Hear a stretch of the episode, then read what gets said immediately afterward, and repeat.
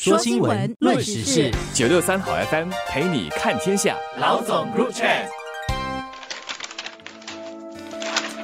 大家好，我是联合早报的汪彼得。你好，我是联合早报的吴清慧。这两年，看护者的处境受到越来越多的关注，有不少组织和座谈会在探讨这个课题。在国会也有议员提出关切。又比如，明年的总统挑战慈善活动也定下了关怀看护者的主题，要给看护者以及支持看护者的社会服务机构更多的帮忙，特别是让一些服务的收费能更容易负担。就在这个星期二，国家福利理事会公布了一份在二零幺八年做的看护者生活。质量调查的报告，报告的数字比较多，最突出的是证实了近几年来因为人口老化，必须看护家中年长者和病患的人不断在增加，而这群人要看着患病家人，照顾他们的健康和起居，同时又有自己的生活要打理，确实很辛苦。超过一般说他们负担过重，或者只能勉强应付，对自己能否掌控好生活信心也比较低。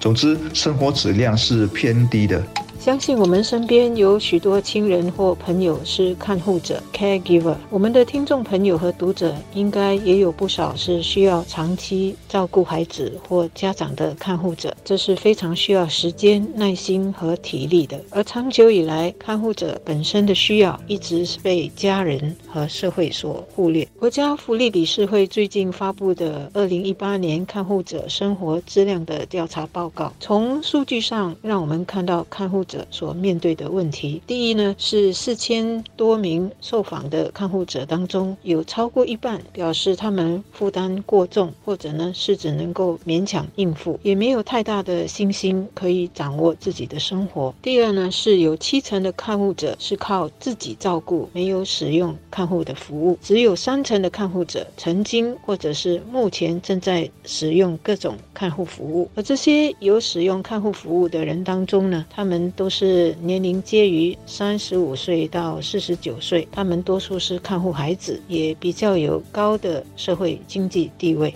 日前，我的一个长辈过世，丧礼上看到很多叔伯和姑姑、婶婶那辈的人，不是不良于行，就是有不同程度的失智症。他们已经不能再像早几年那样能吃能喝、大声说大声笑了，让人不是很唏嘘。而他们身边都是得扛着沉重看护责任的我的堂亲和表亲们。我相信这是很多新加坡家庭都在经历或未来很快会面对的问题。而我这一辈还是兄。弟姐妹比较多的，大家你这边帮一点，我那边帮一点，压力还说可以分担。但年轻的一代少子化越来越明显，将来随着真正银发海啸的到来，看护的责任肯定要比我这一辈人要大很多很多。而且问题还不只是兄弟姐妹少，新加坡人也越来越长寿，但长寿又不完全等同于健康。也就是说，患有一种或多种慢性病，或身体有残障，或心理疾病的。老人会越来越多，而且在离开之前需要照顾的时间会很长。我最近也在社媒上看到一张照片，不知道是本地还是台湾、香港的。照片中，一群外地女佣在公园草地上野餐，他们的身后是人数几乎一样多，坐在轮椅上被他们推到公园里的那些病恹恹的老人。我在想，这会是我们社会未来的写照吗？随着新加坡社会不断老龄化，我们可以预见将来会有更多的看护者。会是要照顾需要特别照顾的年长父母或者是长辈，而这些需要特别照顾的年长者呢，一般都是有比较严重的慢性病，或者是严重的行动不便、不能自理，或者是比较严重的失智症等等。看护的人是需要很费心费神的，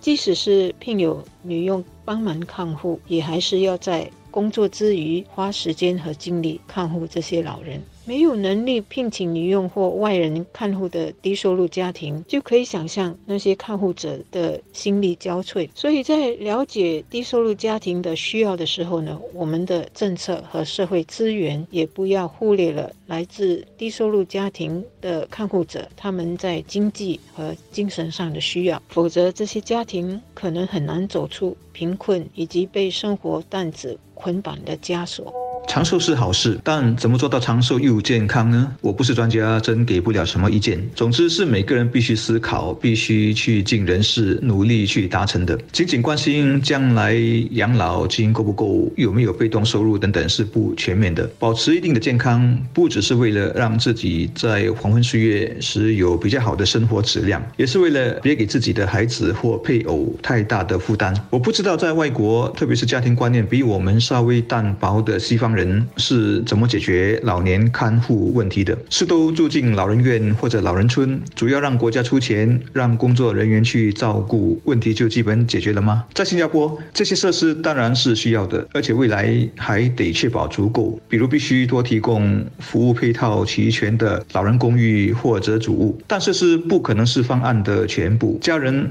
是第一线的。而且家庭核心还不能被削弱，必须想办法维系，避免久病无孝子，或者人没病就没孝子了。其余如社区和乐龄组织可以怎么帮忙？国家的政策和拨款可以怎么样做到更到位、更与时并进，都必须加紧探讨和研究。国家福利理事会做这个调查的目的是要更了解看护者所面对的问题，然后看看可以怎么更好地支援他们。建立起更有效的看护者的资源系统，这是好事。但是呢，与此同时，家庭本身也要重视他们家里的看护者的需要。我知道有不少单身者或者是妻子是家里必然的看护者，家里的年迈父母的生活起居和医疗照顾都是由单身子女或者是做妻子的负责的。即使有其他兄弟姐妹。也很少帮忙，或者是不闻不问。家里的看护者不能只是孤军作战。家人也要能建立起互相支持的看护系统，否则全由一个人来看护，他有一天会倒下的。人力部长陈思龙最近在一个场合演讲时提到，公司要采纳灵活的工作制度，才能吸引和留住人才，也能够吸引看护者和年长人士加入工作队伍。因为这些人很可能是因为需要负担起个人或家庭的责任离开职场。我国预计有二十六万名。年龄介于二十五岁到六十四岁的女性，以及十二万名六十五岁到六十九岁的年长者，目前没有加入劳动队伍。新加坡是很需要人力资源。从劳动队伍的需要来看，看护者如果能够加入，就能够帮助解决我们劳动力紧张的问题。但是家庭有家庭的需要，年轻的看护者是否能够重新加入队伍，或者是还需要继续全职或者半全职的？照顾有特别需要的家人，我们的家庭和社会网络都应该要给看护者很好的支持，重视是他们的需要和贡献，不要让看护者觉得他们自己一个人在苦苦的撑着。